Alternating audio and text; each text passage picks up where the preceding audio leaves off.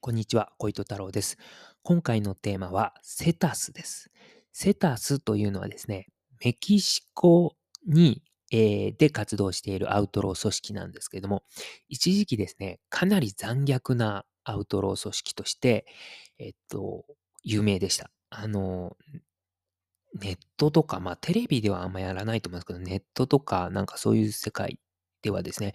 メキシコの凶暴な組織セタスみたいな感じで、えー伝わってきてました。で、このセタスはですね、もともとはガルフカルテルっていうメキシコの麻薬カルテルの戦闘部隊として結成されたんですね。いわゆるこう、組織内のなんかこう、戦う集団みたいな感じですかね。で、結成されたんですね。で、ガルフカルテルの説明をすると、ガルフカルテルっていうのはですね、メキシコの北東部、えーまあ、主にタマウリパス州っていうところなんですけど、で、そのタマウリパス州の、えー北にはですね、アメリカ合衆国のテキサス州があります。まあ、逆の言い方をすると、アメリカの、えーテキサス州の南側に、そのメキシコのタマウリパス州があって、まあ、そこでガルフカルテルっていうのは、まあ、活動しているということですね。で、ガルフカルテル自自身はですね、結構歴史古いんですよ。アメリカの禁酒法の時代から、このガルフカルテルの前身となるようなグループって活動していて、まあ、禁酒法の時代ですから、あ禁酒法っていうのは、あの、お酒飲んではいけないっていうね、アメリカの時代があったんですね。そういうアメリカ合衆国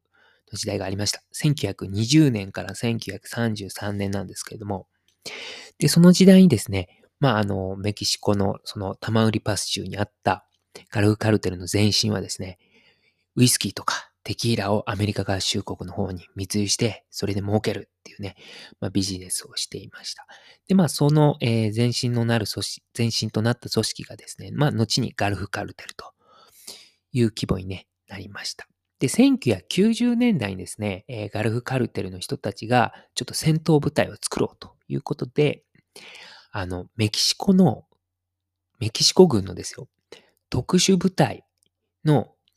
方からですね、こう人をリクルートしてきて、で、その人に、ちょっと、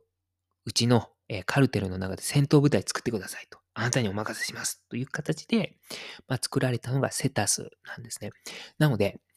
軍隊出身者がまあ作った組織ということで、まあ、実際その後セタスはですね、あの、まあ、元、えー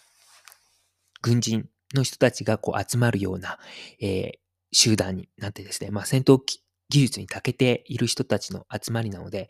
まあ、かなり構想では、えーそういった強みが出たということになります。で、日本だとですね、ちょっと考えられないですよね。日本で言うと自衛隊の、いわゆるすごい強い精部隊の出身者の人たちがこう、アウトロー組織に集まるっていうことなんですけども、えーやはりですね、これはですね、メキシコのま経済事情があるのかなっていうふうには言われています。つまり、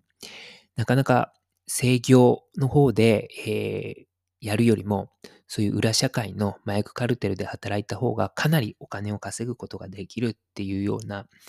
まあそういった格差社会っていうのが、まあ、背景にあるんじゃないのかなっていうふうにはこれ言われてきてますね。なのでまあ、なかなかこう日本とはまたその辺がかなりメキシコの裏社会の事情って根深いなっていうふうには、このセタスの例とか見て思いますね。